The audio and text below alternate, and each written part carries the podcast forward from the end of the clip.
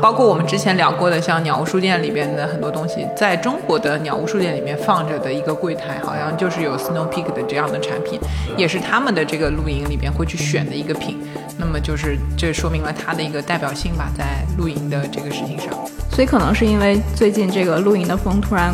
刮火了起来，所以大家可能对这个牌子有了一些就是好像是潮牌，但实际上并不是的那种误解。它是基于自己的需求来做商业化的延展，而不是基于商业化的需求做产品的延展。这个是反过来，它未必就成立了。就很多人说我要挣钱，呃，我看看现在大家想买点什么呢？我去做那个吧，基本上就很难有走得很远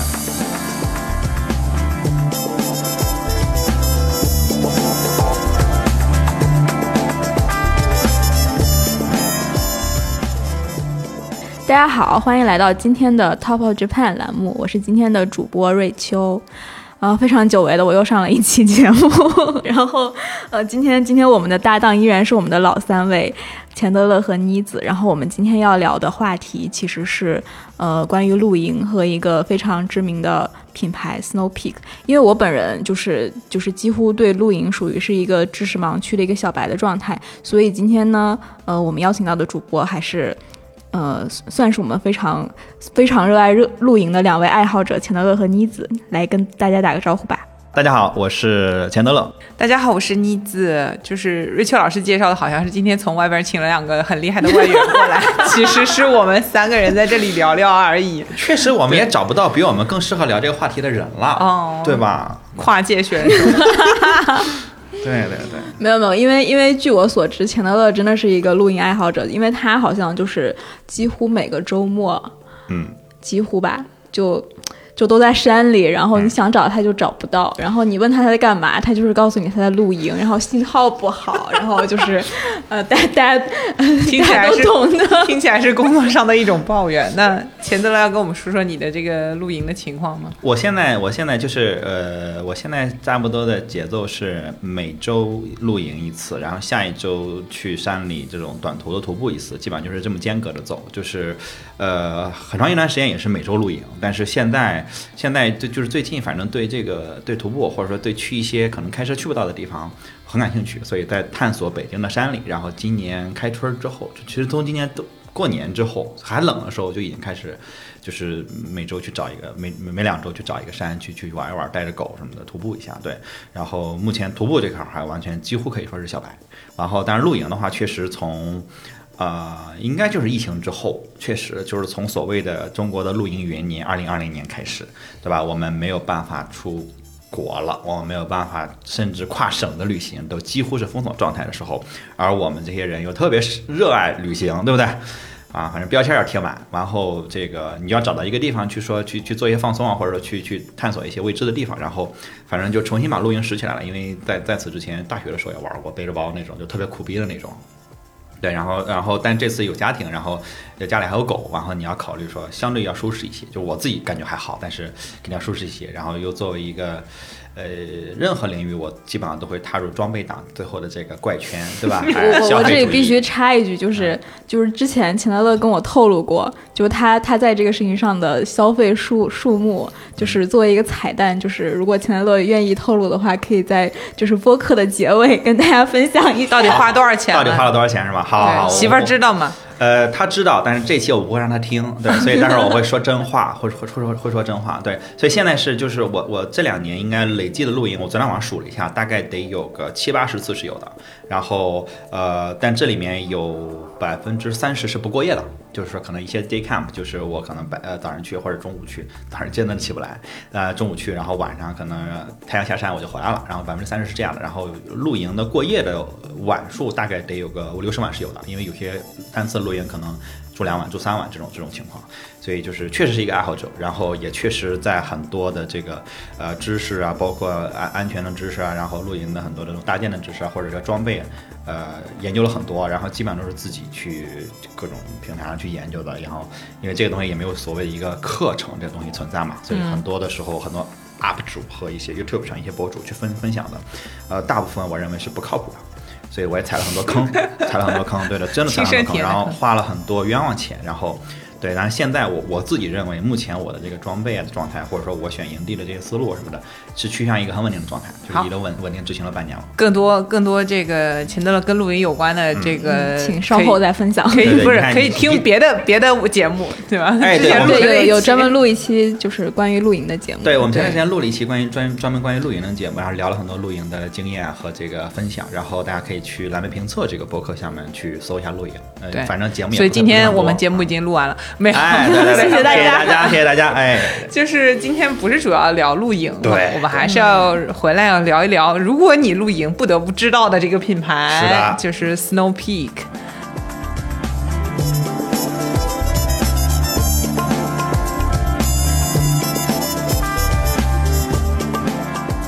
年来跟露营比较有关系，或过夜的露营，其实是在日本的 Fuji Rock，嗯，就那其实是一个特别大的露营文化展，露营文化展，对 它说起来是个音乐节，我觉得是一个为期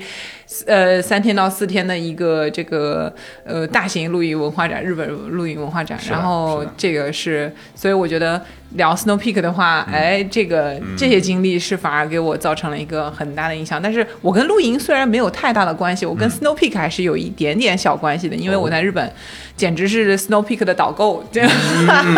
就有很多小伙伴来了之后，然后要买东西，我都会介绍他们去这个店，就京都嘛。然后他 Snow Peak 的那家店是在藤井大丸嗯，的二楼还是三楼，我现在有点记不清了。总之，那个店里的小哥都已经认识我了，我每回都带不同的男人进去买东西。不同的男人，挣的不少啊。没有没有，我是出于完全出于爱好者的一个心情，真的是每次我而且还不拿反用，对不对？对，很惊讶，就是真的是不同的男性朋友，因为嗯它里面的服装线基本上女生的能用的是比较少的，相对有钱相对有钱对，然后。除非你是特别喜欢那样子的，就是风格的女生，嗯对吧？我自己偶尔会买，嗯，很但是山系，很，但它也很中性，很很偏男性的像的。比较中性，比较偏男性我就我就特别。想问，就是就反正作为一个露营小白和一个就是几乎不怎不怎么徒步也不怎么穿那种衣服的人，就 Snow Peak 这个品牌到底是什么江湖地位？嗯，嗯，还挺好奇的。就是我是觉得说到它的江湖地位哈，就是说说我我觉得要说回来，我们为什么要聊 Snow Peak？就是简单的讲，就是你只要是呃会碰到露营或者说户外的这个一些兴趣或者说一些选择，Snow Peak 是一个完全绕不过的品牌，就是这个放在全球它都是一个绕不过的品牌，就是你可以不消费，你可以不认可，但是你不可能不知道。你不可能不知道，而它在它又是一个日本品牌，它绝对又非常符合 top of Japan 的一个定位，就是它绝对是日本里面 top 的一个一个一个品牌。即使你不喜欢露营，即使你对吧，你也露营里的 top，包括我们之前聊过的，像鸟屋书店里边的很多东西，在中国的鸟屋书店里面放着的一个柜台，好像就是有 Snow Peak 的这样的产品，是的，也是他们的这个露营里边会去选的一个品。对。那么就是这说明了它的一个代表性吧，在露营的这个对。不过事情上。不过也因为它知名度很高，然后现在它知名度也相当相当高了，它它你很难说它是一个小众品牌了，所以它也我我认为它也背负了很多刻板的印象，就是很多人说它是呃露营界的爱马仕，露营界的 LV 对吧？然后说说它说它是奢侈品，说它是就是。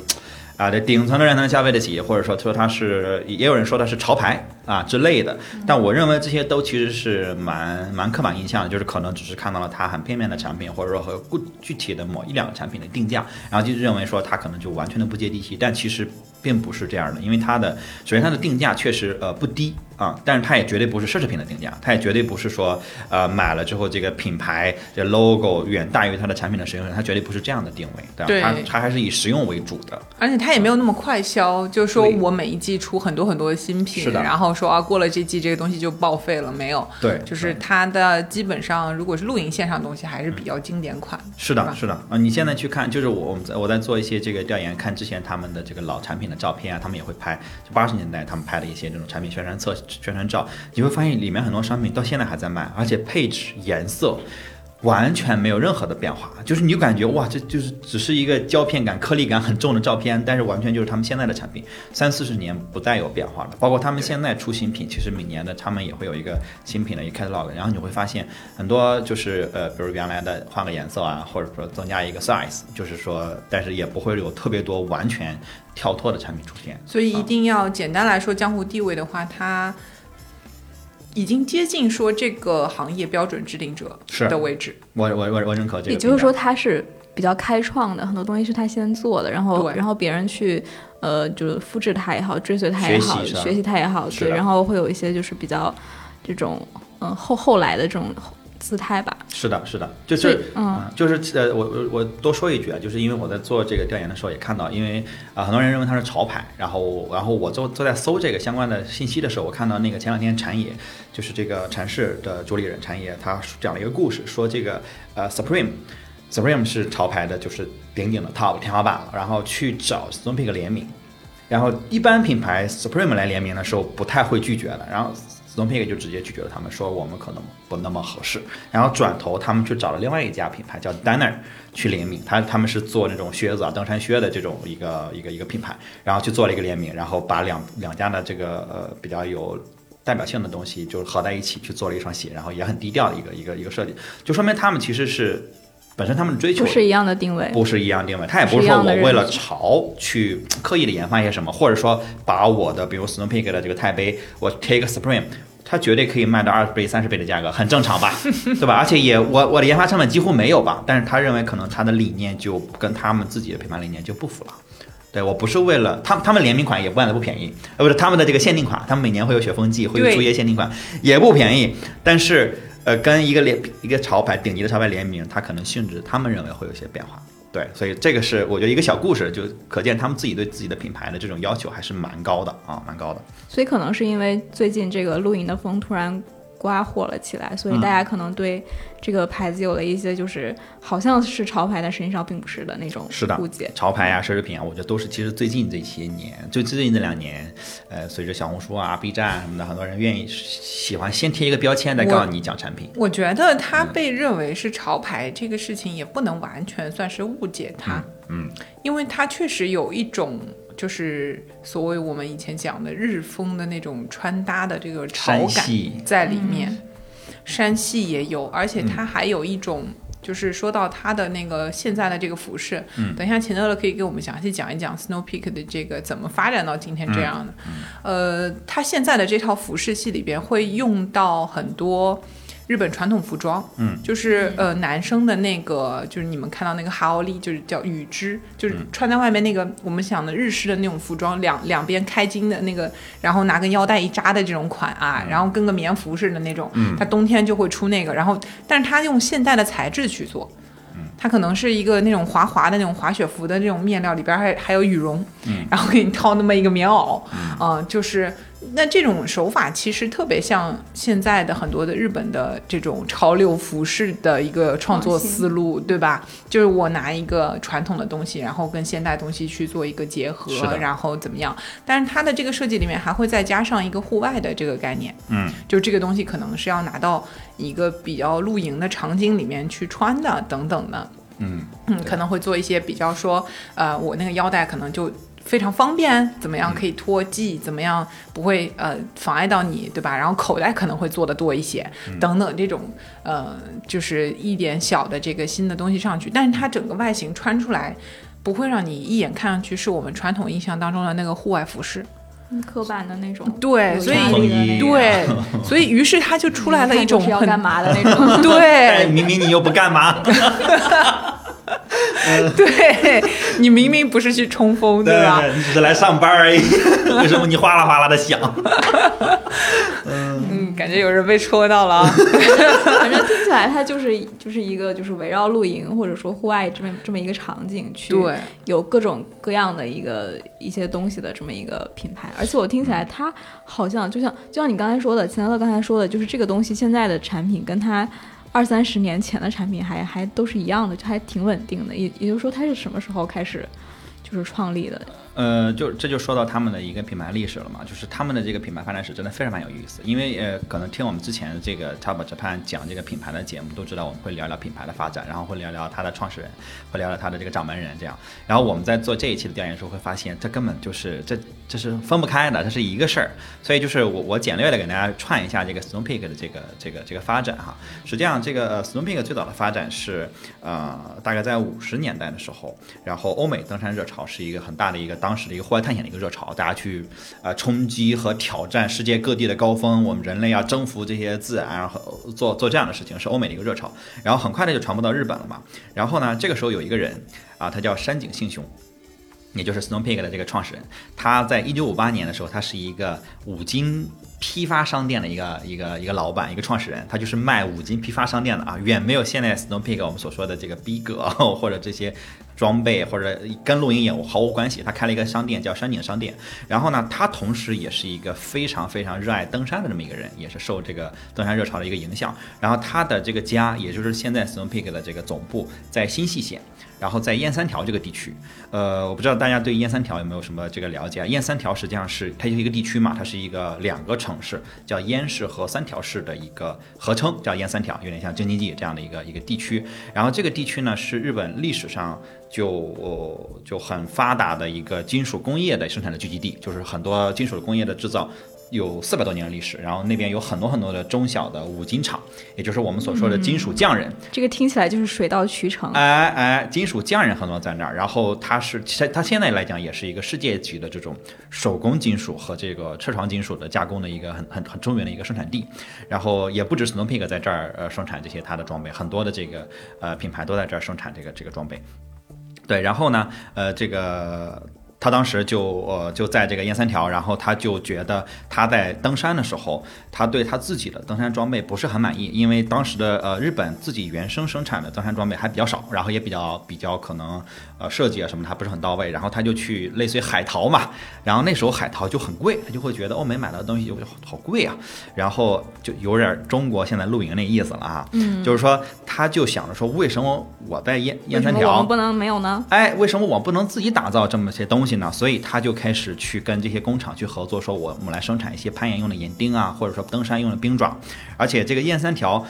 它是一个中这个金属工业的生产聚集地，它同时也是一个自然环境非常丰富的地方。就是新系跟福岛之间有很高的山，然后这个然后包括河呀、小溪呀这个草地，它是自然环境非常非常丰富的一片地方。所以本身这边的人也比较喜欢户外的一些活动。所以基于这些，然后他去他去生产这些这个。呃，登山啊或者户外的装备很快就卖得很好，因为它确实呃能做到符合日本人的需求，同时它价格却比欧美来的东西低廉了很多。然后他就在一九六三年的时候注册了 Snow Peak 这个商标，然后这个 Snow Peak 这个最早的这个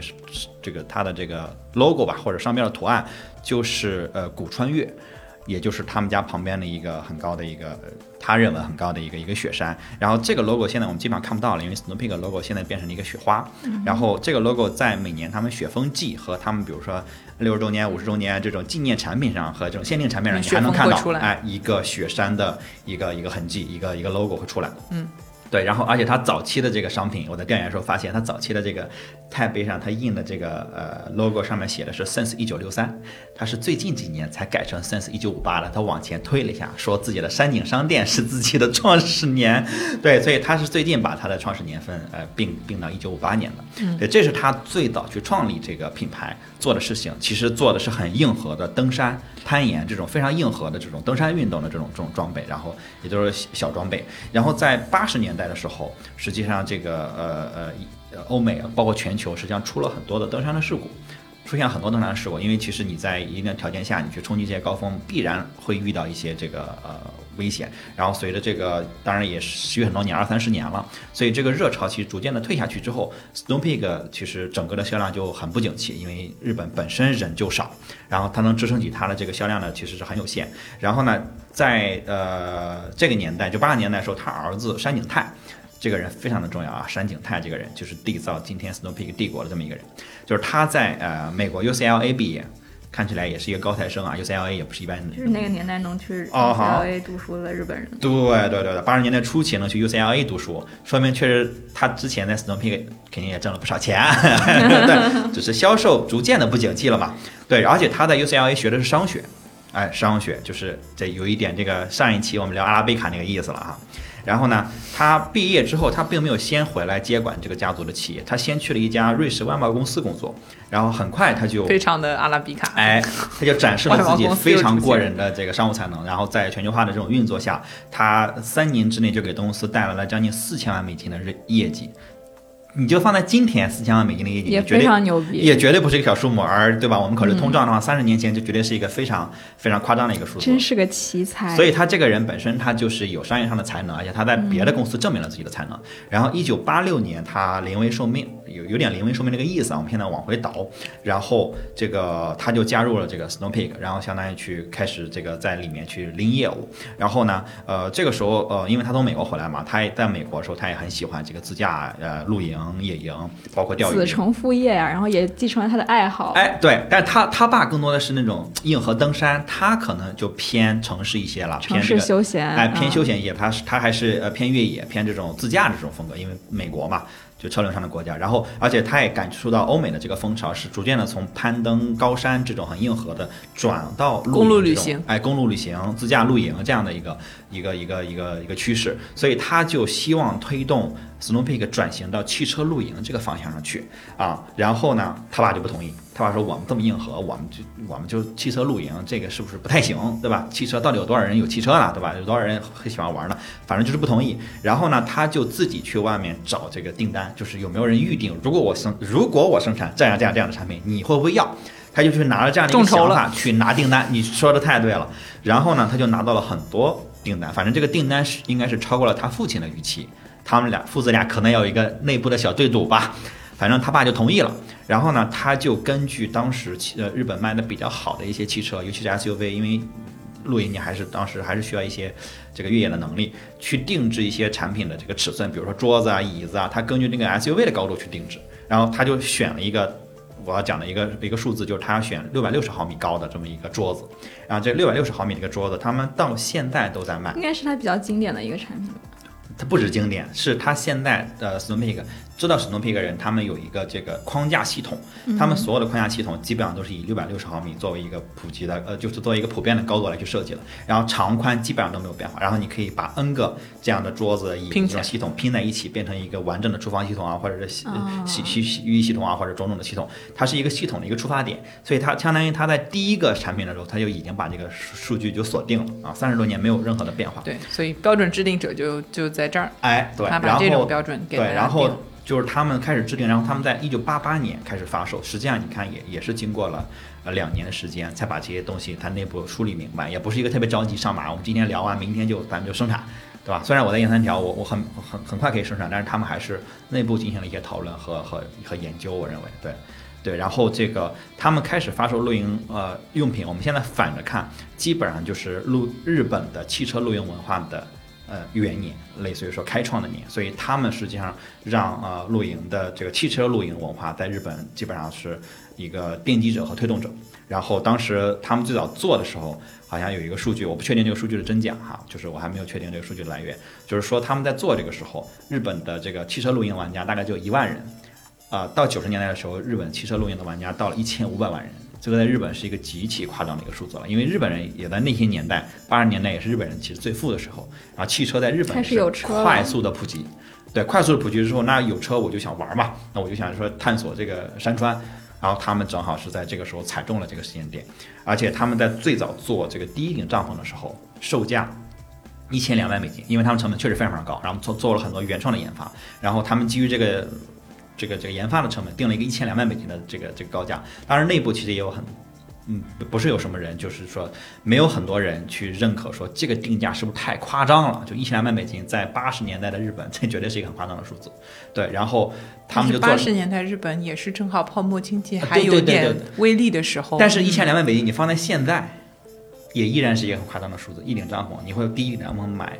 七千块钱的帐篷吗？很少会有人这么去做吧？对，然后他们做了一百顶，就快速的就售罄了，就说明这个定价没有问题。但是他们其实更多看重的是说，他们坚持他们要以高品质来生产产品，就这个就在他们第一个产汽车露营产品里面就已经做了奠定，就到现在他们也不会不太会考虑成本，我就要做出高品质的产品，然后它一定会有相应的受众来去买，这也是他们定价最开始为什么定价就相对比较高的一个原因。当然，一个产品你生产了一百件，它成本是这样；你生产一万件、十万件、一百万件的时候，它的成本肯定是下降的。但觉得它相对撑住了。它背后，嗯，其实在说的事情是他们对于露营这个事情的定位、嗯，认知，就是玩露营的人，他应当是一个经济上比较宽裕，可以去做这个奢侈消费的事情。对，因为它最终不是一个必须消费，对，而是一种就是享乐型的，或者是说额外的一种爱好型支出。所以，嗯，就是我觉得这个思路还是很对的吧，嗯就是。这跟现在国内的这个浪潮是不是也有一点像？是很像，是很像的。其实露营它不只是需要你说花钱买点装备，它最主要是需要你有时间。如果你是一个零零七的人，你再有钱没有用了，你你没有时间去露营，你没有时间去消费这些东西。所以这个山景泰他自己有一条有一条这个名言，他自己说的这个传播很广的一个名言，他说呃 Snow Peak 提供的不是用品，而是高质量的时间。就当你有高你有时间的时候，你用 Snow Peak 的产品，我提供给你的是一个高质量的享受。实际上，你可以反理解这个这个这个这个东西。就他说，他认为他自己提供的是时间的消费，对。然后紧接着呢，看上去这个这个很好的这个 Snow Peak，其实呃也赶上了日本的这个金融泡沫的爆裂泡沫就破了。啊，还泡沫就炸了。然后呢，在一九九一年到九六年的时候，其实日本的消费力是一个快速下下滑，然后断崖式下跌。断崖式下跌。然后那 Snow Peak 虽然这个品质好，但是当大家没有钱袋子里没有钱的时候，就没有人露营了。对，就是刚刚说的嘛，你是因为有钱有闲，你才出去露营，你才可以追这种潮流的。是的，啊，然后这时候山井泰做了第二件事，就是当然他那年也九六年他成为了总裁，就他相当于他把整个把公司完全交给了他，然后他成为总裁，然后他就要一扩展海外业务，就日本人的钱不好挣了啊，我们产品又很有竞争力。那我为什么不挣全世界的人的钱？所以他直接就在美国设立了美国分分公司，相当于是一个类似于全球化总部这样一个一个东西。然后呢，他又坚定的认为露营依然是一个生活方式，但他就是把汽车拿掉了。哎，我的社区露营，我的周边露营也是可以的，我骑自行车也可以露营，所以有一点那个我要降低我的产品门槛这么个意思，所以他就快速了扩展了他的露营的生产线，就是从原来我可能还是优先做这种帐篷啊这种高客单价的这种商品，我就开始去做一些炉头，然后钛杯，还有这种迷你的锅就出现了，就就是他们现在当时这个炉头叫 Giga Power，就是千兆炉头，就是相当于我做的很小，现在他们也在卖，呃，钛的铝合金的，啊，二十多克，但是我可以有很大的火力。然后我做的钛杯，就是现在其实大家认为 Snow Peak 最有代表性的产品，就是用钛合金做的杯子。我现在手里还拿着一个，在办公室里当这个饮水杯用。然后就是那个年代他们开始做的，因为这样的话一下把它的产品定价一下就拉到了一百元人民币左右，就是千元日元左右的这个这个定价，几千日元的这个定价的左右。但这个时候其实大家就都能消费得起了。然后他们从九八年开始，他们启动了一个至今还在做的一个一个活动，叫 Snow Peak We，实际上是一个。呃，类似于一个这种社交的活动，就是我们一群人一起去一个地方露营，他们叫啊、Snow Picker，。然后这个山井泰，嗯自己虽然是总裁了，但他依然经常会参加 Snow Peak Way 这样的活动，跟他们的呃核心的会员 Snow Pickers 一起去露营，然后跟他们去聊你们的想法、你们的需求、你们怎么看我们的商品，我们有什么可以改进的，呃一起做一些产品的测试。然后他也自己说，他认为雪峰是一个社区品牌，而不是一个可能呃商品的品牌。对，然后这个是呃这个这个。山井泰对这个 Snow Peak 做了整个的一个提升，然后我目前所熟知的呃 Snow Peak 的这些 SKU，他们现在大概有六百多六七百款商品吧，基本上都是他那个年代去打的基础，然后也快速的扩充了产品线，并且没有在扩充产品线的过程中把自己搞垮，因为很多人在扩充产品线的时候把自己就搞垮了嘛，嗯，对他们确保每个商品都是能接受接受市场的考验，而且能长期生产下去的，对，然后他就继续后面他就继续扩展海外，扩展亚太，扩展呃扩展这个欧美的这个这个这个。这个市场，然后呢，他在二零，他其实他已经在二零二零年完全的移居到这个这个美国去了，然后他在二零二零年把这个品牌交给了这个 Snow Peak 的第三代掌门人，就是现在的掌门人叫呃山井梨泰啊、不是山井梨沙，呃就是 Lisa 山井梨沙，然后呢呃他自己就去了美国。专注海外的业务，相当于整个公司的大的 CEO 就传给了他的女儿，对，然后他目前你看他的这个呃这个社交社交媒体啊，他主要每天都在户外玩，他他频繁的在发各种社交媒体，就就去晒自己在玩飞钓，大部分时间在玩飞钓，对，然后这个就跟啊巴塔哥尼亚就很像了。对，因为巴飞钓也是巴塔哥尼亚很重要的一个业务。其实它整个这个 Snow Peak 的发展，我在看的时候，我也会觉得跟巴塔哥尼亚很像，因为巴塔哥尼亚最早也是做岩钉的，因为他自己登山觉得眼钉不好用，他自己去做攀岩的眼睛。我觉得这个是跟他的那个时代背景有有很大的关系。对，他们是同一个时代。就其其实实你刚才说的，他的两次非常重要的转型，实际上都是跟他这个就是时代赢，对就有非常重要的这个影响的，对而且他每次都还就是还比较算是比较精准的转对了，但是他实际上内核好像又没有变。对对对对，你说这个非常非常非常非常到位，而且、嗯而且他这个女儿虽然好像是二零二零年到现在也也不多哈，没什么故事，但实际上她的这个目前的掌门人山井丽莎在二零一四年就开始在进入 Snow Peak 开始做业务了。她最早做了一个项目叫 Snow Peak Apparel，就是负责啊服饰鞋帽线。对，哎，服饰鞋帽线，然后它的业绩非常的喜人。在他做之前，Snow Peak 也有服饰，但是还是偏硬核、偏很户外的这种这种这种东西，它没有说城市穿没有违和感这种感觉。但是它其实就像刚才这个这个妮子讲的，他把这个 Snow Peak 带到了城市，然后他把这个呃这个传统的这个工艺、传统的这种设计跟现代的工艺做了一个很好的一个结合。算是它的第三次重要的对，产品线拓展然，然后它就出圈了。然后从它开始，Snow Peak 其实就你不能说它是一个户外品牌了，它其实一它其实就变成了一种生活方式品牌户外的生活方式品牌了。就它会有户外的这个元素，但它也有城市的元素，它不会有违和感。对，而且他本人他其实很重视这种地区的扶持，就是因为我们之前聊 Beams 的时候，我们会说 Beams Japan。它有很多的这个呃，在它的店里会有很多跟当地的这种手工艺品，然后和当地的这种联名也好，他们做很多这种东西。然后这个这个这个山井丽莎，她也做她自己叫 local wear，就是我在每个地区去跟当地的这种呃传统的服饰去做这种结合，去做这种开发和联名。对，然后这个呃，他做的这两年。到现在可能算是三年的时间，整个 Stone Peak 的增长非常非常的强劲，因为他接手这一年也正好是疫情的这一年，所以这个是属于全球的经济、全球的局势有非常大的这个震动的时候，然后他接手，而他是接手的时候其实才三十二岁，他进入 Stone Peak 的时候才二十五岁，是吧？这是一个呃，叫二十七岁，他其实非常惊人的一个一个一个一个时间，因为在日本我们知道，呃，很很难家族企业把家家族交给女性领导人，而且这是一个三十岁的女性领导人，对吧？你交给三十岁的男性领导人都觉得很夸张啊，这三十岁的黄毛小小子能做什么？对，然后但是他他我们现在看他的这个财报，因为他是个上市公司了已经，然后二零二一年的增长，他们的销售额二零二一年比二零二零年增长了百分之五十。就一点五倍的增长，这是非常夸张的一个增长的比例，对。然后，而且他们的市值也突破了一千亿日元。然后我看他们的股价，从二零二零年到现在涨了十倍，然后最高点的时候涨到过十五，将近二十倍，这个是非常非常惊人的。就因为它不是从一个非常小的东西开始涨的，是的它是在一个挺大的基础上对对对对对，二零年他们本身已经是一个绝对已经出圈了大品牌了，对吧？然后到二零年到二二年，你还能再涨十倍，这个是非常夸张的。就相当于你看到茅台从一百七十四现在涨到一千七百四啊，哈，这个节目为什么不早两年来录？对，而且而且而且它是两年之内完成的，那茅台也不是两年之内涨到现在这个价格的，对不对？而且他们自己，他们因为他们有这个 Snow Peak 会员嘛，然后他们会员数也是披露的。然后日本国内的会员，二零二一年的九月份是呃六万六十二万二千人，然后在这个二零年的时候，这个人数才只有五十万，相当于一年之内。这个数字增加了十二万，从五十涨到了六十二，这是非常夸张的一个数字。然后他们还在日本弄了四五十个新的露营地，对，去做。然后就这就是说，这个嗯呃，山井丽莎也是，你可以说是呃时代的机遇，啊，你也可以说它是提前就奠定了，而且它并没有改变这个公司的最内核的那个东西。嗯这个就是一个非常经典的商业案例，我觉得它的它跨越周期的能力极强，极强，然后它启动了等于嗯三条这个叫做增长曲线的东西是的，，是的，就每一次都是，我觉得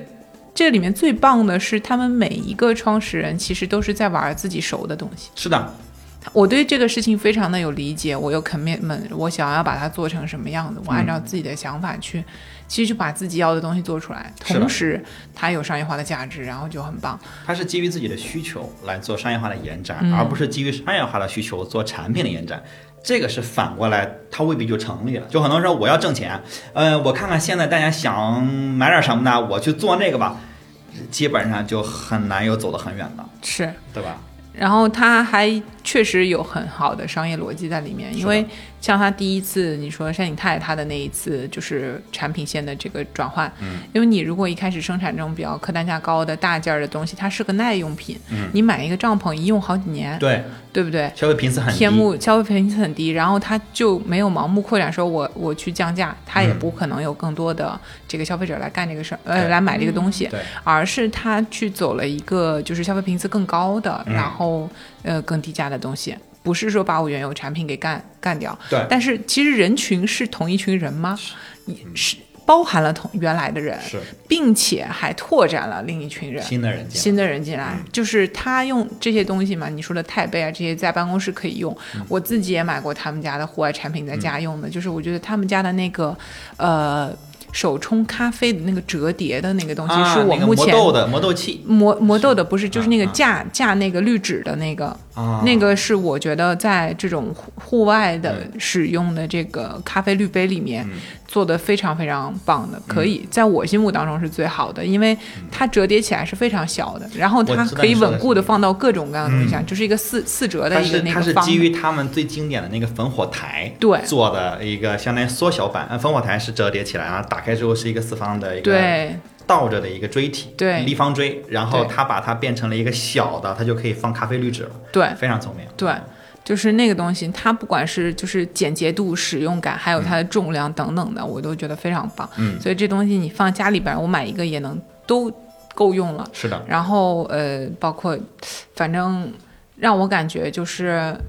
它的这种场景化的拓展是做的非常好的。我不仅我可以把这现在有挺多这种就是呃露营主题的咖啡馆啊，然后很多人把家里面的风格，小红书上会这样看到嘛，就把嗯家里风格露营风。露营风装饰，我觉得也很棒。就是呃，日本也会有有过那种，就是它是那种小木屋式的，因为就是说到造房子的时候，他们有那种 cottage 风，然后里边有很多东西就是那种露营风的，就是也很棒。是的，对。是的，然后呃，再到他后面那一次，就是拓得更大，就是到俯视这种人人都可以用，不管你录不露营，因为呃，我不知道，就是可以给咱们的听众朋友。大概说一下它的这个服饰线，刚刚说了一种就是那个羽织的那个风格嘛，还有一个就是我刚刚说在不同的男性朋友去买的，就是他们家有一个羊毛猎装的西装套装，嗯，就是它那个列装就做的很到位，嗯。然后呢，因为是列装的西装，它有一定的运动的空间嘛，嗯，然后比你正常的西装穿起来要舒服，嗯，但是而且它是羊毛的，就是你在冬天穿的时候，其实保温效果是非常好的，嗯，然后又很挺阔，然后又很适合亚洲人的身 身材，嗯那个就真的不错。然后一个三件套的一个小西装，就是很不便宜吧？嗯，不便宜，大概大概是材质真的很好。但是它如果你就跟正经这个西装去比的话，嗯差不多呀，嗯，一点儿也不贵呀。就是你正经去买一套这个呢子的西装，或者说羊毛的这个西装，也得更耐折腾一些吗？呃，我觉得会有，因为它至少它作为列装，在你的肘部什么的，我说的它的那个运动机能是要更好的，就是让你看起来能够没有那么勒，那么又能动能又能挺对。维护起来可能也更方便一些。是的，是的，就是就是羊毛嘛，确实耐造一些。嗯然后还有就像我朋友买那个羽绒服这一类的，嗯，它的那个设计，反正有一个小小小点，就是我觉得它应该也是因为城市户外这个概念，它是介于户外功能跟好看。之间的，它要取一个平衡。如果说两者有冲突的时候，我觉得它会先偏向于好看。比如它还有那种牛牛仔的那个背心儿，嗯，然后就有点像那种老法师摄影背心一样，它上面有好多带子，但是它好看的，就是嗯，但它可能很重，不好好看，它真挺好看这个。很难好看，所以他们做好看很难。是是，就是，所以它可能穿起来并没有那么舒适，因为你的肩膀那里的那个可能是比较细的啊，啊，然后那为了那个外形好看，但是它而且它的材质可能挺重的，明白，对。那么你如果你是去徒步的话，你会希望你身上的衣服越越轻轻越好。然后越吸汗、透气等等的这些功能，对吧？但是它不是的，因为你是露营嘛，就像齐德勒动刚说，你坐那儿不动嘛，对不对？然后 你你你需要身上随时带着很多的这个小工具啊打火机啊、刀啊然后还有灯啊这些，对，电池啊等等这些东西，那那可能口袋多就很很方便，很它就特别对，就对着这个露营的这个方向去去设计的。然后这个我觉得就是非常非常的呃，又符合他们这个内核，就是刚刚瑞秋讲的，他们的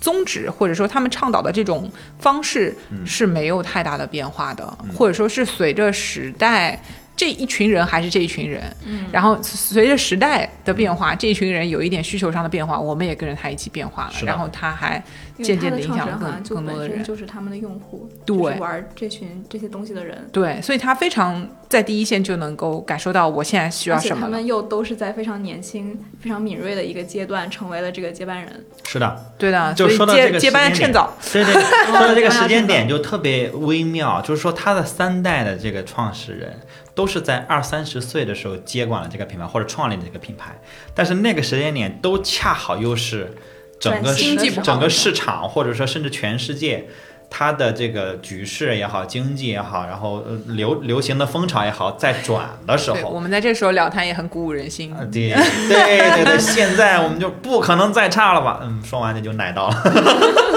对，就是他们其实其实其实一个是说他们这个时间点都特别微妙，然后你可以说是运气，但是我觉得肯定是也经历了大量的内部的讨论。但其实也是很需要魄力的，就是很需要魄力，本身还在。可能五十岁左右的一个非常，其实是一个比较比较好的一个状态的，就是上一辈的这个人要想要把这个事情传承给我自己的一个，对他没有捏在手上，对，然后就是他其实对这种东西就是是很需要勇气的，很需要勇气，而且而且你很明显看出来，他们其实上一代跟下一代之间的 gap 还是蛮深的，蛮深，就是我其实并不一定就是认可你，或者说或者说我也你需要证明你自己，对我也理解不到你说的这些乐趣到底在哪儿，就是你说你喜欢露营，然后我喜欢登山，你也不能说服我露营到底有什么。乐趣啊，我我感受不到，那是不是我就不应该让你做？但是我却真的又传给了你。其实，当然第一代我们知道他他很有故事，说是因为因为他拿到了订单，那就是好，那商业上。那第二代的时候，他这个他这个女儿其实也是学这个服装设计出来，学服装设计的，是日本服装文化学院毕业的，是山本耀司的学妹。就是嗯，可见他是那种很应该很飞的那种那种那种风格，艺术家心情。对，然后他跟之前 s n e a 可能传递给人很多稳定，然后耐用，然后对吧？然后这种稳重，是不是会有这种？就包括我们外人物看，会不会是不是这个气质差异有点太大？但是他们依然敢在这种时候让这个年轻人创造力最旺盛的时候，你传给他，让他去管那个公司，这个魄力真的是。就是说到在经济下滑的时候去做一些新的事情这个点。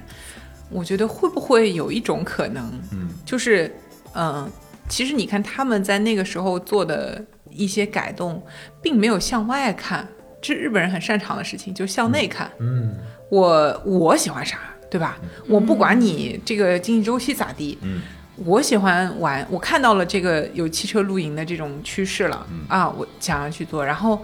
另外一边是我看到了这种呃时尚方向的这个。趋势的改变，而且我喜，我想要让我喜欢，对吧？我能把这个东西做好，嗯，我我想要有这样的产品做出来，然后我能跟我，而且有很多人，我相信是跟我一样的，嗯嗯嗯，对这样的一个基础我我可能也看到了那些人。啊，对吧？因为我在玩的时候，我一定会接触，我一定会接触这个圈子里面其他人。是，我认为他没有消费能力，我认为他们会经久不衰。他后来就说自己是社区，是因为他看到了这一群人，然后他们很愉快的在一起玩耍。对对，他很愉快的在一起玩耍。就是你反而是到这种时候，你也没有什么什么机会太多的放在那里去诱惑你看这那好啊，感觉好像做什么都是机会，对吧？啊，现在教育行业火，去做，然后地产行业怎么怎么地。不是那些东西都没了，你都都不用想，你就在家里边想一想，我能做什么，我能创造什么价值？挺好奇的，就是他们这个山井泰跟这个 Lisa，他们都是独生的吗？就是万一他们接不住，那就是是有你可以这么想这个问题。我觉得他老爸可能也不在乎，我玩够了。哎，我我真的我跟妮子想的，就是我在想这个，我我很容易有代入，就是如果我有儿子或者女儿。呃，他跟我想的完全不一样的时候，我有一个家族企业，我有我能不能有信心传给他？后来我其实想这个问题的时候，其实就是完全关心于我，就是我对我自己的生活和对这个品牌的认知到底是什么程度。如果我本身就是一个生活方式或者生活上很 open 的人，或者说我很热爱呃野外，很热爱自然，我会希望说，哦，我我就会觉得说这是一个 flow，就是这是一个很自然的事情。那他如果能行，他就接得住；不行，那就黄了就黄了。就无所谓，因为它本身它来自自然，回归自然。我我我反正能理解，就能换位思考到那个。玩户外、热爱大自然的生活对态度。对，对，就是你没有必要去较劲，或者是没有必要去特别执着、执执拗于一个说所谓的好的结果。就是哦，我都退休了，然后我说好，每周你要给我来做一次这个业务汇报，干嘛呢？我我之所以那么努力，就是因为我想现在就去玩钓鱼了，谁也别耽误我，对吧？我钱也赚够了，我股份也拿着了，然后我我我反正钱也够。那我就玩我的就完了，然后而且这个山景太很明显，他很认可他的女儿，就是你看他他他晒的所有的基本上在 ins 什么晒的照片，都是穿他女儿设计的衣服，我觉得这是最大的支持和最大的自豪感的来源。就是消费这其我实也是买真的就认可单宣传。对对，但是他肯定就对他这样的人来讲，我认为他不太需要说非得去贴一个这样的，或者说我有个任务，我只能穿我女儿设计的衣服。很明显他是很自豪的，发自内心。他觉得很好，他觉得就很棒，然后我也很认可，对吧？而且你就是整天玩户外的这些人，实际上实际上我接触到这些，虽然我不太混圈子，但是我接触到的时候非常真正热爱户外的人，他很多事情都看得很开。他实际上不太那么，就是说有执念的，就非得要怎么怎么样。就是如果不行，可能就是那要么时机不好，或者什么什么不好，或者说，对他会他会更更看得开。对，很少有说玩玩户外的玩玩给自己就是玩郁闷了。对我基本上没节目一下。升华了。对，没有没有，就聊到这，刚才因为妮子在说的时候，其实我自己在想，我其实现在是不是应该去做别的创业了？就是如果你有你有这种，就是但是我确实是热爱这个评测这 calling，个，我觉得我确实是热。爱评测这个行业，真的是发自内心的热爱，就是确实是从上大学上上上高中的时候，我就去给人投稿。对，真的是很热爱，对，而且我也很热爱我们现在做的内容。我觉得我们肯定我觉得我们肯定能行。我跟你说，我们我们现在挣的少，但是我们肯定能。好，不说这些了，我们说回这个 Snow Peak 的产品，我觉得还是有必要给大家简单解释一下子其实已。经已经说了很多了。我不是简单解释一下 Snow Peak 的产品线，因为刚才我们聊了很多露营的啊，很多这个，但其实 Snow Peak 不只是有露营和服饰两个线，然后他们自己的官网上，你看他们那个 catalog，就是他们的这个目录，他们实际上有五、五个目录，就是由日语写的，但其实也就是汉字，我就我觉得也很传神，由衣食住。动，那应该是动的繁体字，它英文是那个 camp 那 wear 个哈达拉克是工作的工作啊对，是 camp where、food，然后 life 和 work，就它这是他们五个消费的场景，他们的商品就覆盖这五个场景，然后所有商品都可以归到这五个场景里，也有一些多功能场呃产品可以覆盖多种场景，但是他们就只做这五个场景，就是就是露营，然后穿吃，然后。住和工作，然后他们的产品线我自己总结就是三条，一个是服饰，刚才我们讲了这服饰鞋帽线，就是现在掌门人主主拎的这条线，二一个就是器具，就是器具的话就更偏露营，然后餐具啊、炊具啊、灯、桌子、椅子、收纳，然后帐篷、睡袋，还他们还有自行车。我我我刚知道他们有自行车，对。然后他们第三个业务是可能很很少有人知道的，在国内基本上知道人不多，是空间这条业务线，就是他们自己对他们会做营地，他们会做度假村，在北海道有一个白马度假村，是那种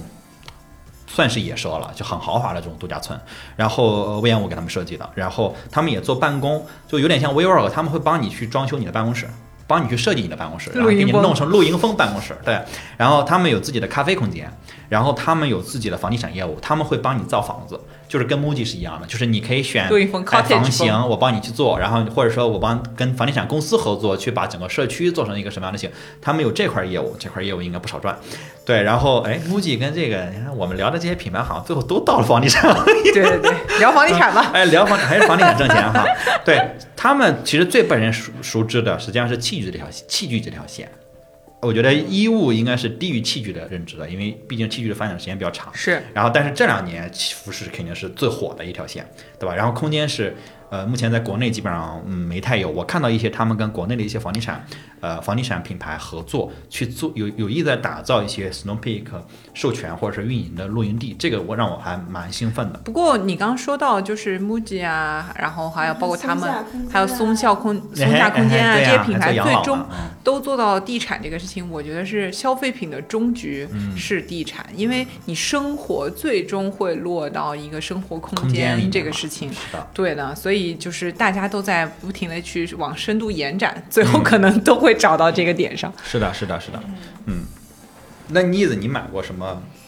我买过有印，象的产品？我刚刚就说了一个那个就是折叠的那个咖咖啡啡的，对，然后钛杯代购嘛，有帮人买过，嗯，对，非要指定对，还有那个就是雪峰那个款的，我有见过他们那个雪峰是五千啊，五五千六十周年、五十周年、五十周年，对对对，嗯雪峰的那个系列。嗯，雪峰记，嗯，对，然后其实他们露营的器具我其实没有买过，嗯，嗯，因为我没有在国内正儿八经任何的有露营的这经历吗？也不是经历，就是我我都是蹭的，啊，就啊啊啊啊啊啊！我都是蹭的嗯然后呢，他们家的就是服饰确实有买过，嗯嗯，虽然有有些男装，我觉得我套上也挺好看，因为我个比较高嘛，然后就是我也挺喜欢的。然后对对，就是但是有时候会穿的特别愣。嗯就你没有那个气质的话，也不好驾驭，最好一整套一起搞对。对对对，如果你只有一个单品，就那个单品会有点有点有点硬啊。对对对，然后比较难以驾驭，其实会有一点难搭对，但他们家那个背带裤什么，我真的很心水啊，超喜欢。是，嗯，那个那个也是有户外机能的，就是防水啊什么的那些都有。嗯然后我觉得那个你要穿了去滑雪什么的也挺酷的。嗯嗯，然后还有他们家的那个渔夫帽，嗯嗯，我也挺喜欢的。嗯然后我我因为做调研的时候就仔细的看了一下他们家的那些服饰什么的，我觉得他们做的那个，因为我有经验，就是真的在篝火的时候裤子被烧掉过。小小窟窿什么的。就那天晚上稍微喝了点酒，嗯然后呢，我穿的是一个牛仔裤。我当年就是我前面介绍的我很厉害的这些徒步什么的，当然也有去浙江小山包里边徒步。你不要小看浙江的山，嗯，也很厉害，很高、很陡、很难走，有很多野路。然后那种，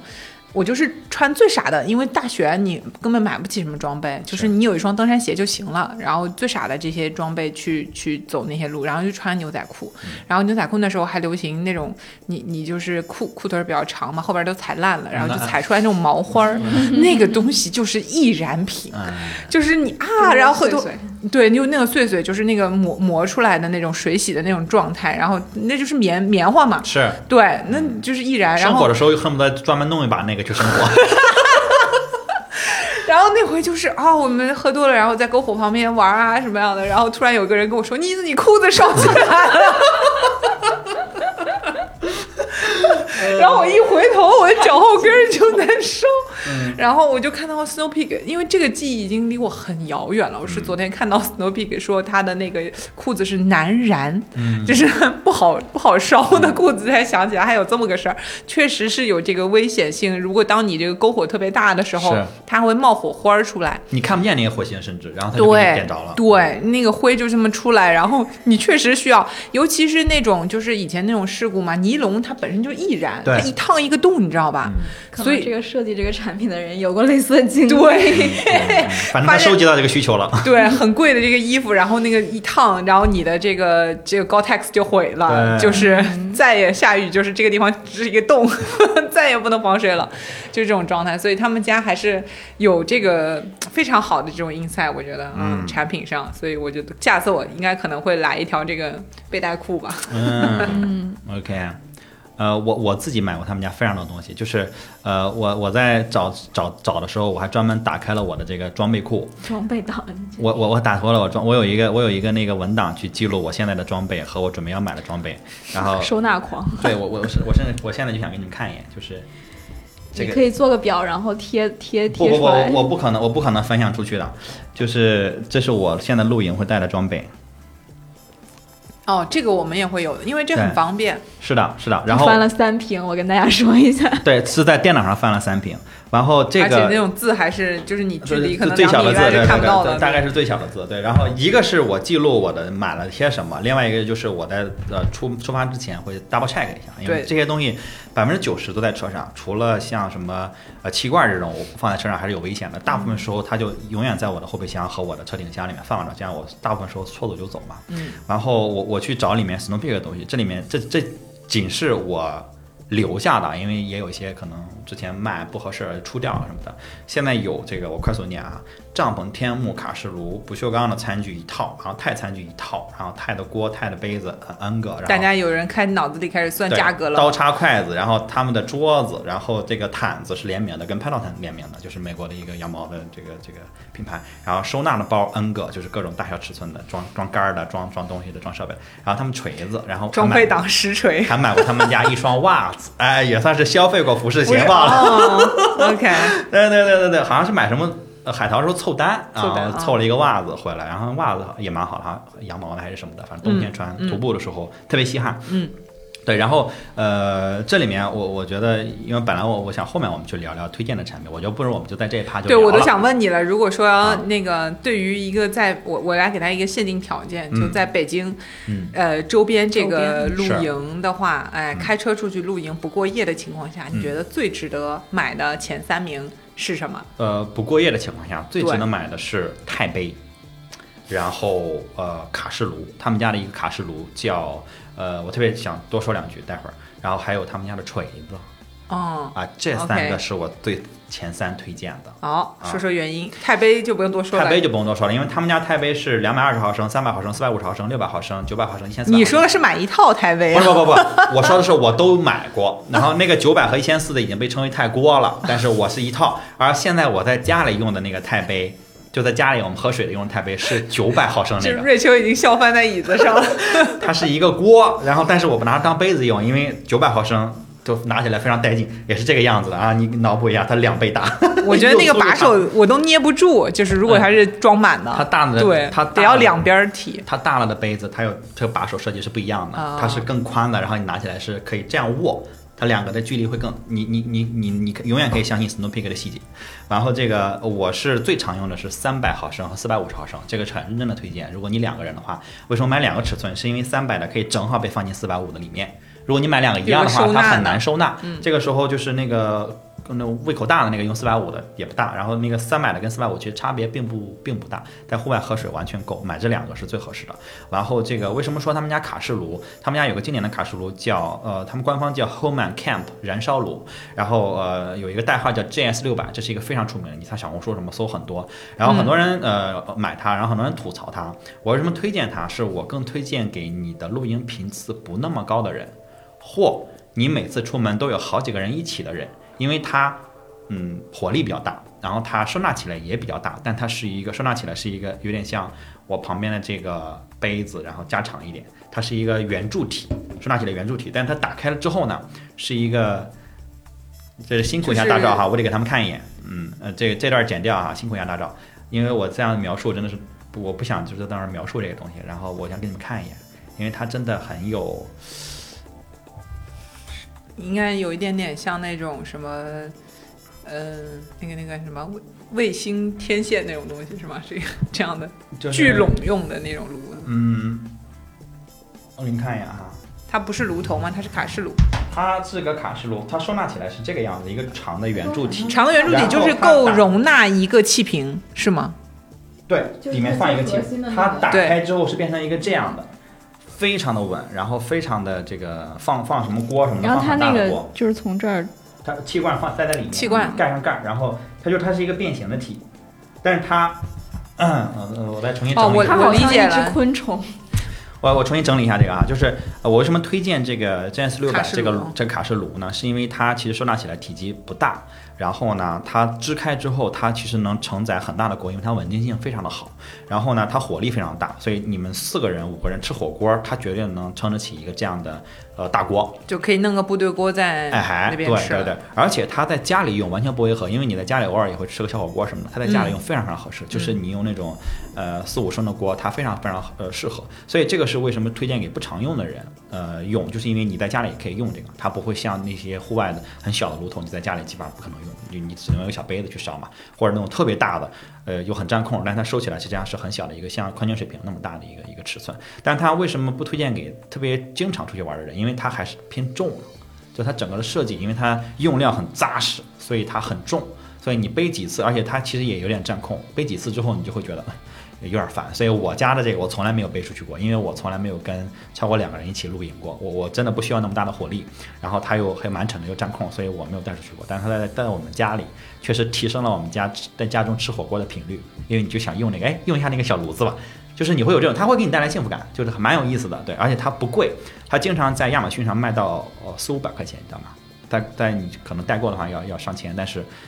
只卖了四五百块钱，你买回来你就知道，哇，这东西绝对值四五百块钱，因为你去买一个普通的卡式炉可能要要两三三百。两三百，对。加一百能买到一个能收纳、能折叠，然后品质和质量。对，它它收纳起来也就是一个气瓶的那个大小，就是你比一个小气罐。比一个小气罐稍微大一点。儿，嗯，长一点、粗一点，因为它正好能放进去。它能放对，就是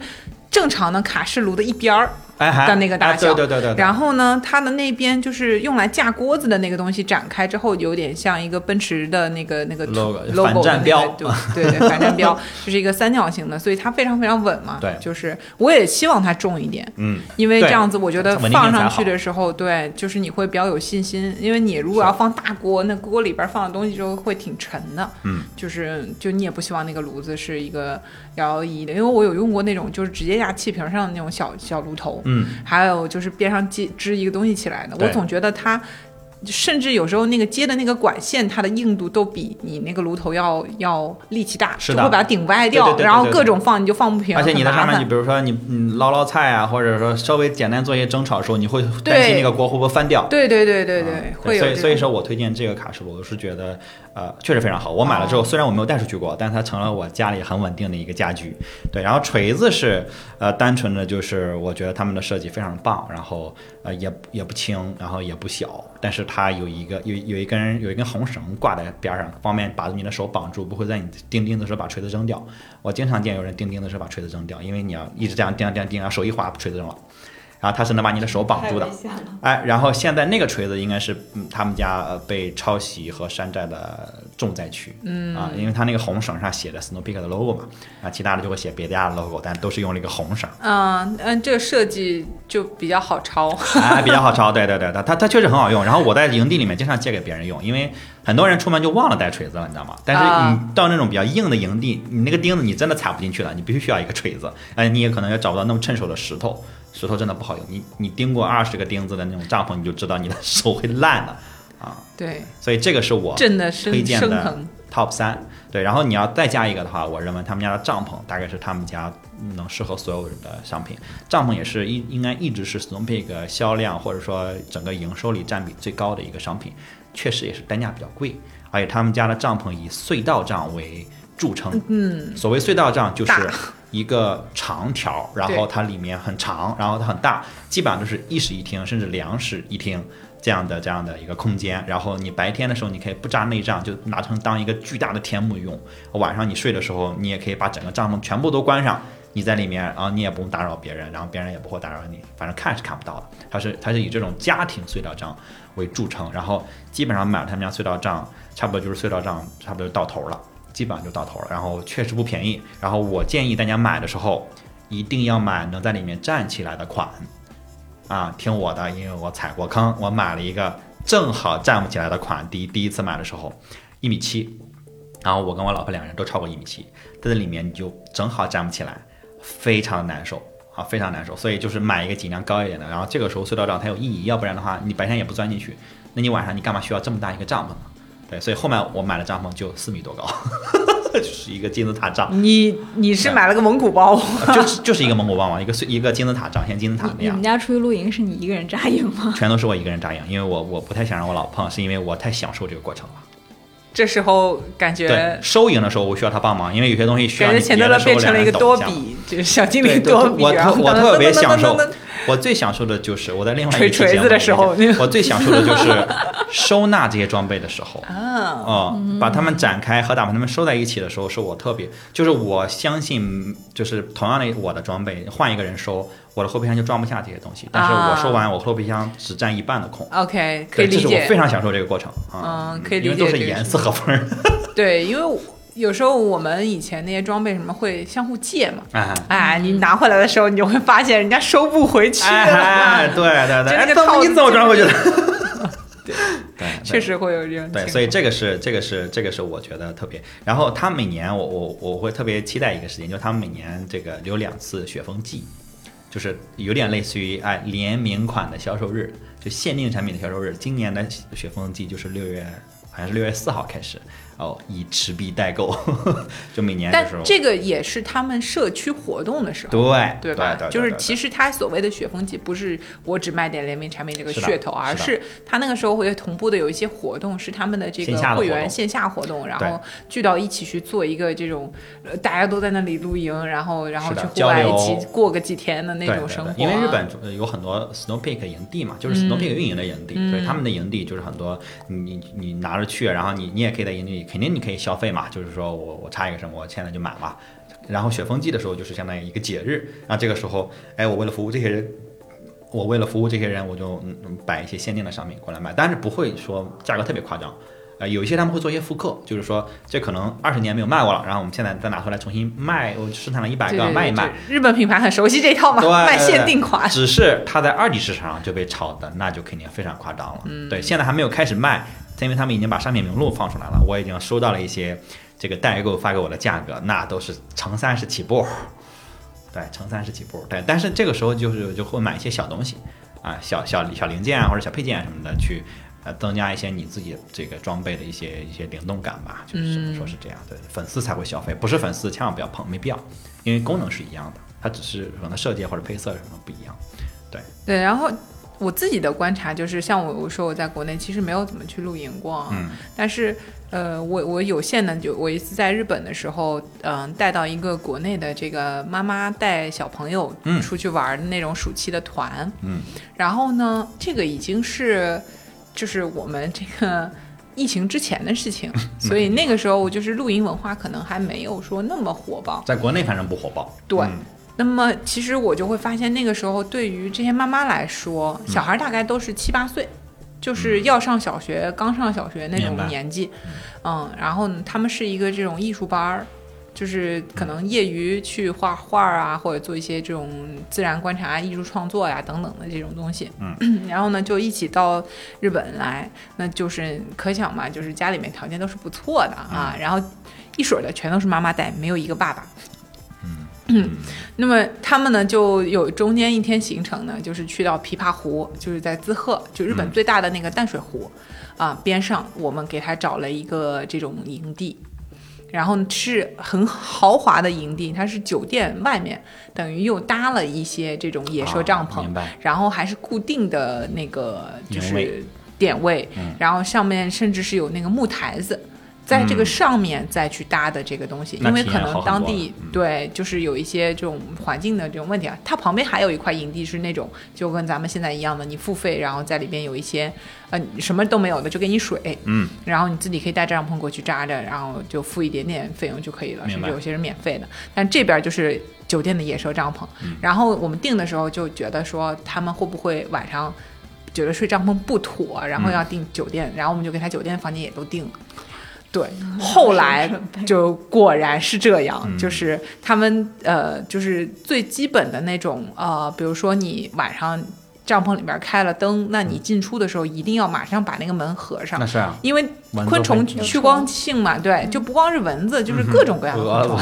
对，然后包括因为它的这个呃帐篷是一直就支在那儿的，所以里边肯定会有虫子。所以我觉得，如果是户外露营，你对虫子嗯。很在意的人，真的这个露营就对你来说不太友好。嗯，就那个就是经过那次，我就发现，哎呀，其实小孩都不怎么在乎，是的，对嗯。大人呢就是会那个就是。不一定每个人都那么好接受这个事情，所以虽然说露营现在是在火爆当中，嗯。但是我觉得大家也是自己去尝一尝才知道，而且甚至我觉得，呃，就是那一天的整个过程，就是他们连这个烧烤都自己不想做，嗯，就是他就是等着。啊，啊，然后最后我一个人可能把二十个人的晚饭都烤了。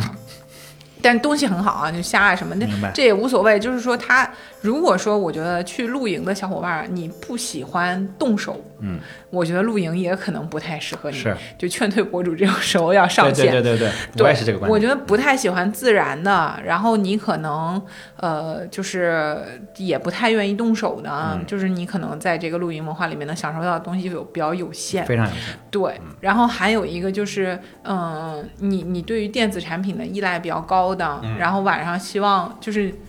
就是夜生活呢，嗯就是我觉得也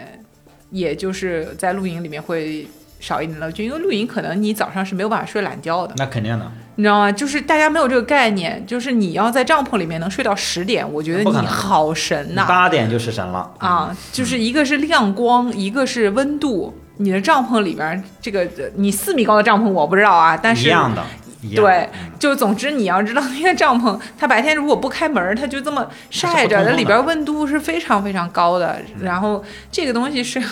基本上，我觉得你能睡到超过十点，那是神人啊，是的，啊是的，。就是所以说你不可能有晚上到很晚很晚的那种夜生活，就就是这样子的。嗯，那么我觉得这些都是。可能新手你就不要从过夜开始，是，哎 对对，你就先尝尝，你就先去野餐一下，嗯。然后然后就是也不要先买装备，对，哎。也不要先买装备。哎，这一点日本的这个文化里面也比较好，他租这个露营装备非常的方便，啊，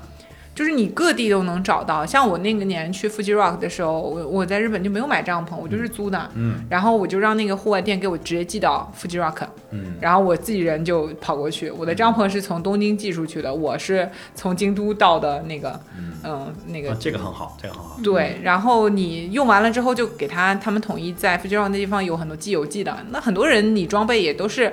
就寄过来一年就。用一次，他就租就完了。对对对，什么都能租到，非常细致啊！嗯你要炉头有炉头，你要帐篷有帐篷，对吧？你只是那些最多就是你贴身的那些睡袋啊什么的。对，你如杯子果觉得啊、筷子啊，你自己买一下，就是几百块钱解决，全部解决。是的，是的。然后睡袋其实也有那个备选方案的，就是你有那种呃睡袋信封式的那个床单儿，嗯，哎，你可以塞到你租来的睡袋里边，那隔脏嘛，也你也 OK 了。包括那个防潮垫啊等等的这些东西，如果你要过夜的话，都能租。所以我觉得一开始你也就先蹭着朋友的啊，嗯或者是怎么样的去试试。先尝试一个 day camp，然后对你就带上个筷子，带上个杯子。对，虽然我们把露营这事儿说的挺好的，但我真觉得，对吧？像瑞秋，你听完了，你也可能也没觉得这事儿，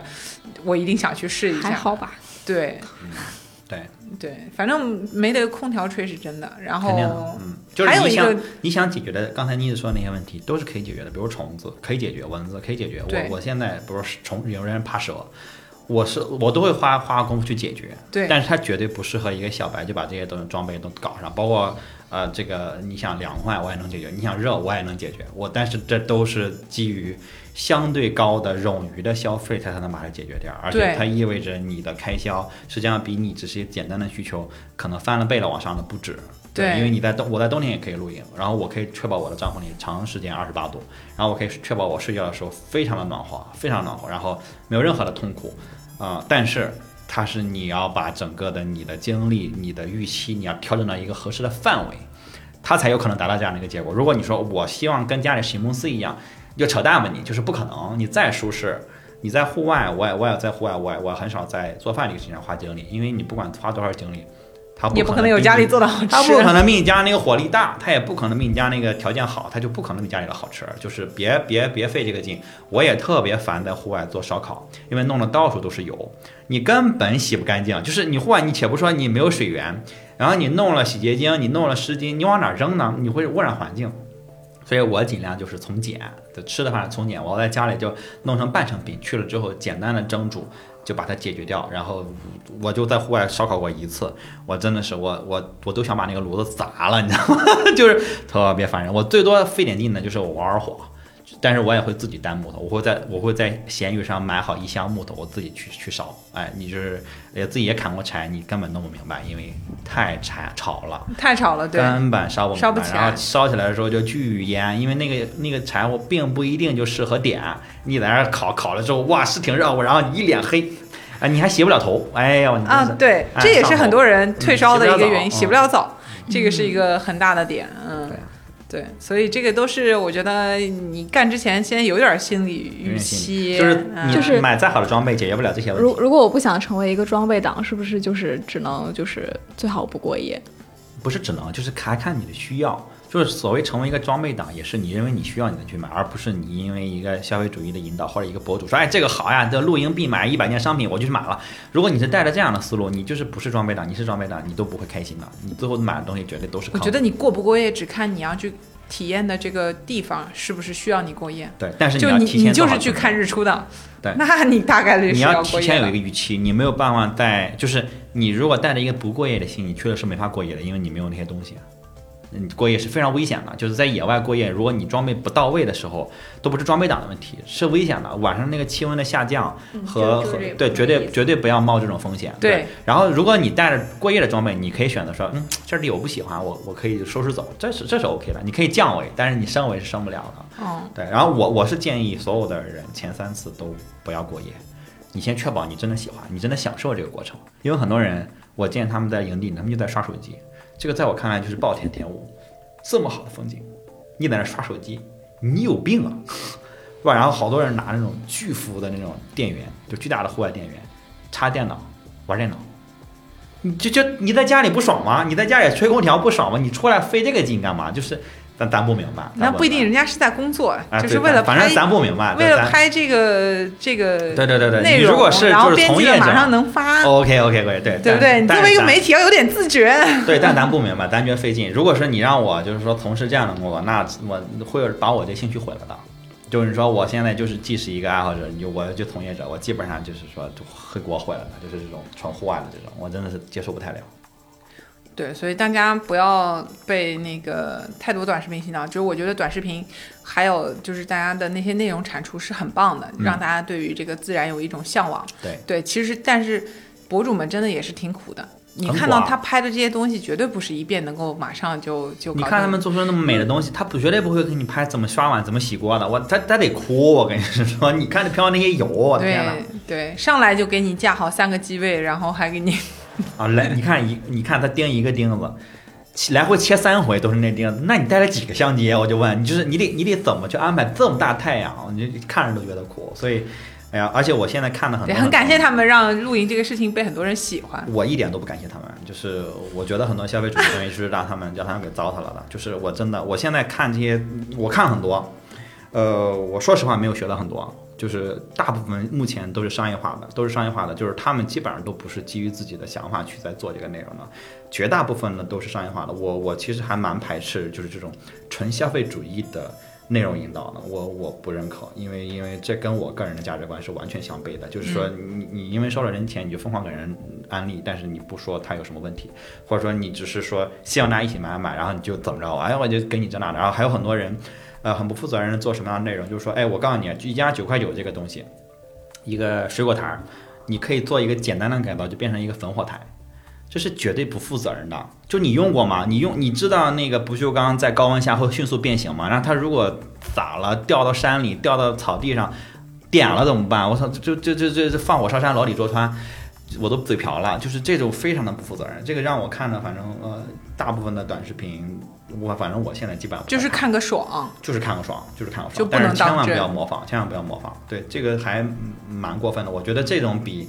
你去山寨人家的商品要严重的多得多。因为你做商品的时候，OK，好，我们先模仿，先去学习。我对现在对这种我觉得 OK 的，因为你上来先去模仿大部分的这个商品或者说这个产业，从模仿起家，我觉得 OK 的。但是你要知道你在做什么，你要知道你你你不能以模仿为你的核心的价值观，因为这样的东西你是走不长的。你刚开始是有爆款，但是你走不远的，你又很快陷入到这个这个这个这个这个劣性呃恶恶性的循环里面去了。所以就是我觉得我们做这些呃，我们认为 Top of Japan 的这种品牌的分享，也是想说，其实这些成功的品牌，它一定会有它的一些核心的，它要表达的东西，它能对走很远嘛。然后这种企业在日本还挺多的，或者是说他们的整个经济或者说思想的周期啊，就是走的稍微快一些。是，他已经经历过了这样起起落落的一些东西，所以从这个里面，我们想能看到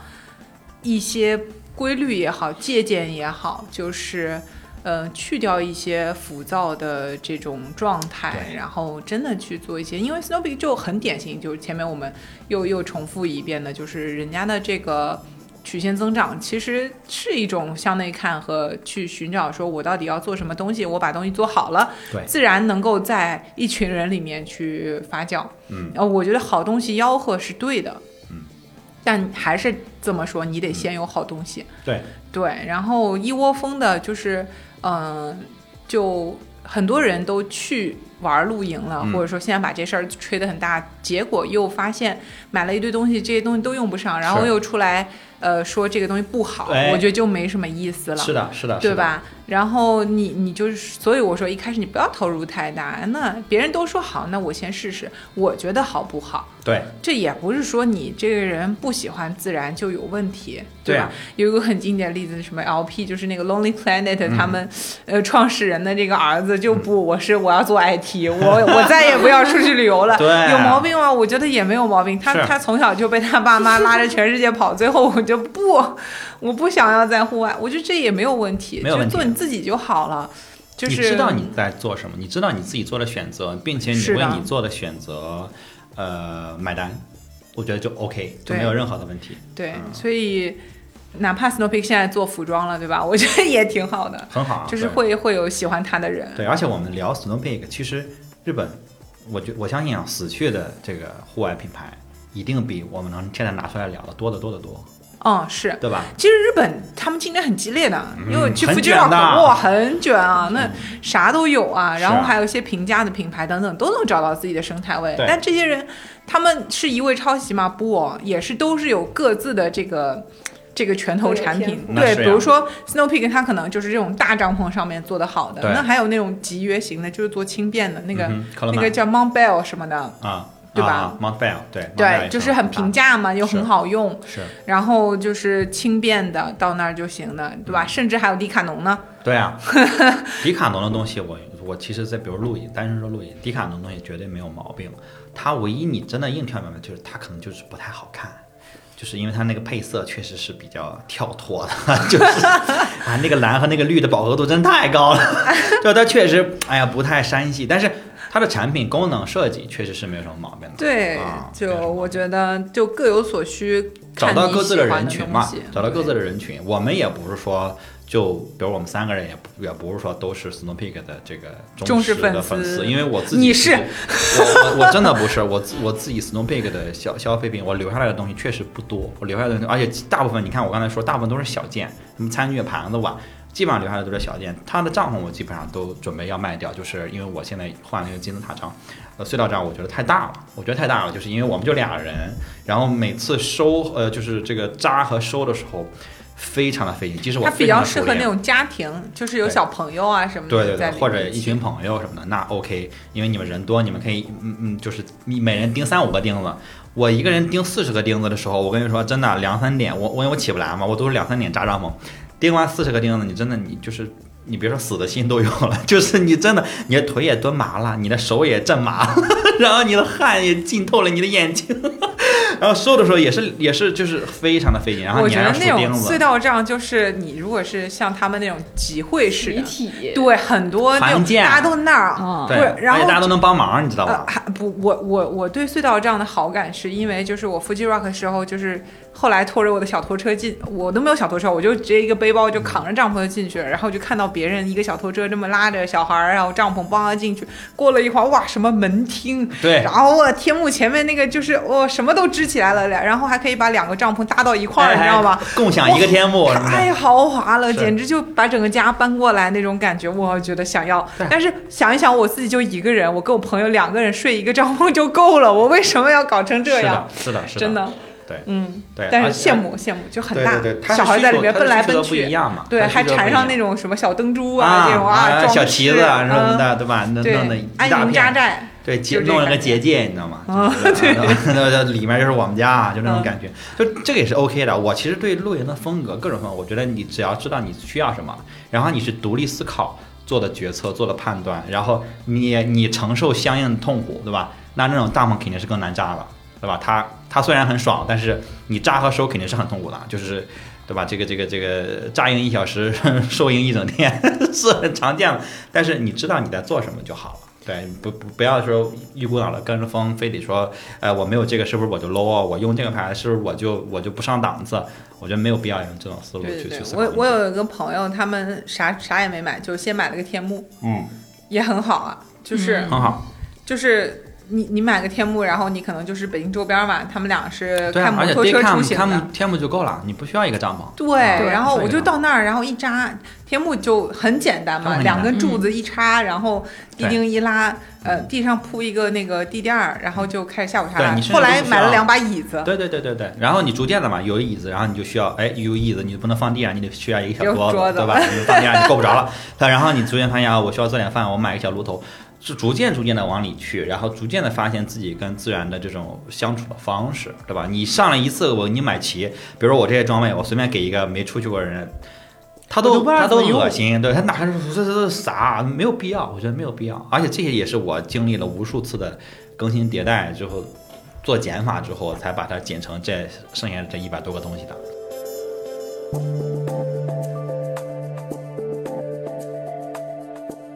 所以你其实也是就是从先先买一些小东西，然后哎才慢慢发展壮大，然后以至于你后来掏了很多钱。是的，所以，所以我想问一下，就是就是就是一开始我们聊的那个小彩蛋，就是具体到底掏了多少钱？就你还是记得这个问题是不是？具体花了多少钱啊？这期节目肯定不能让我老婆听见，因为她我大部分的东西我都没有告诉她真实的价格。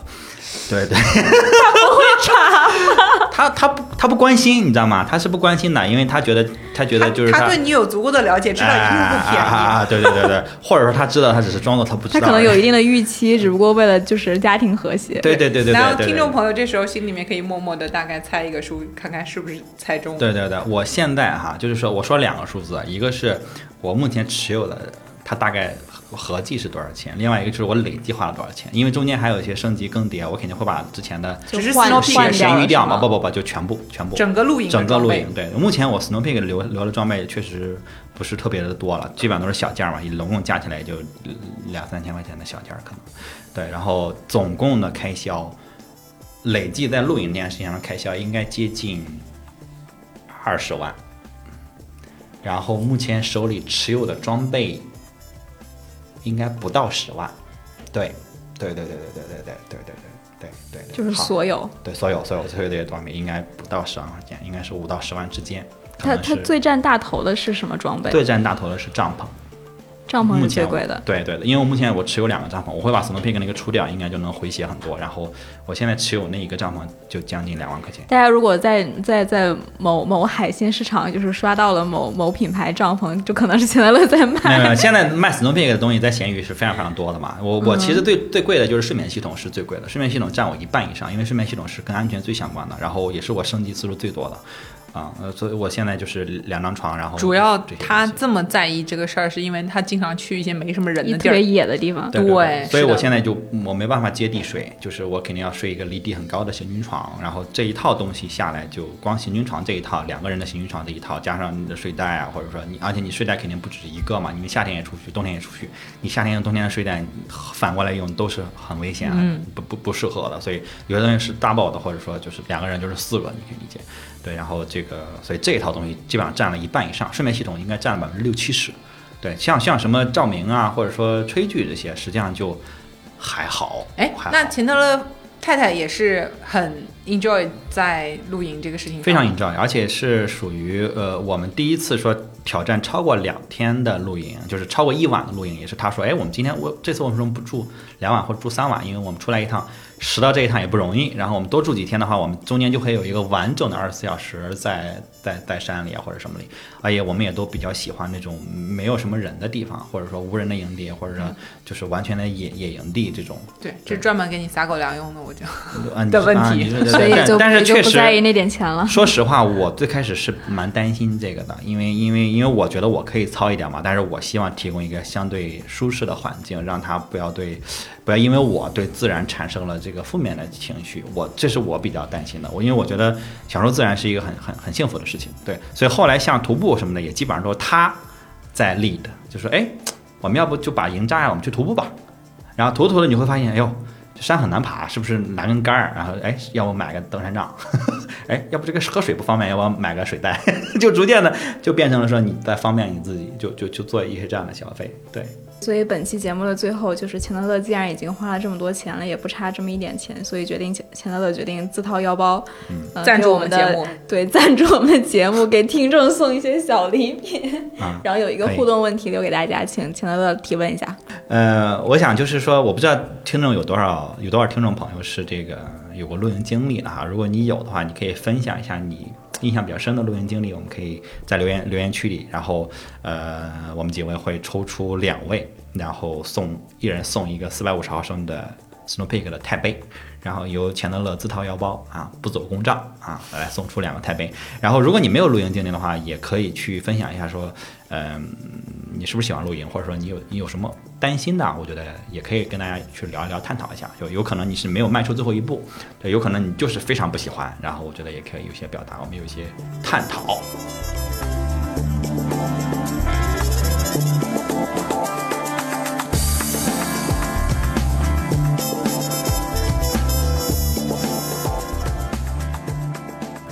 那我们今天就聊到这里，拜拜，拜拜拜拜。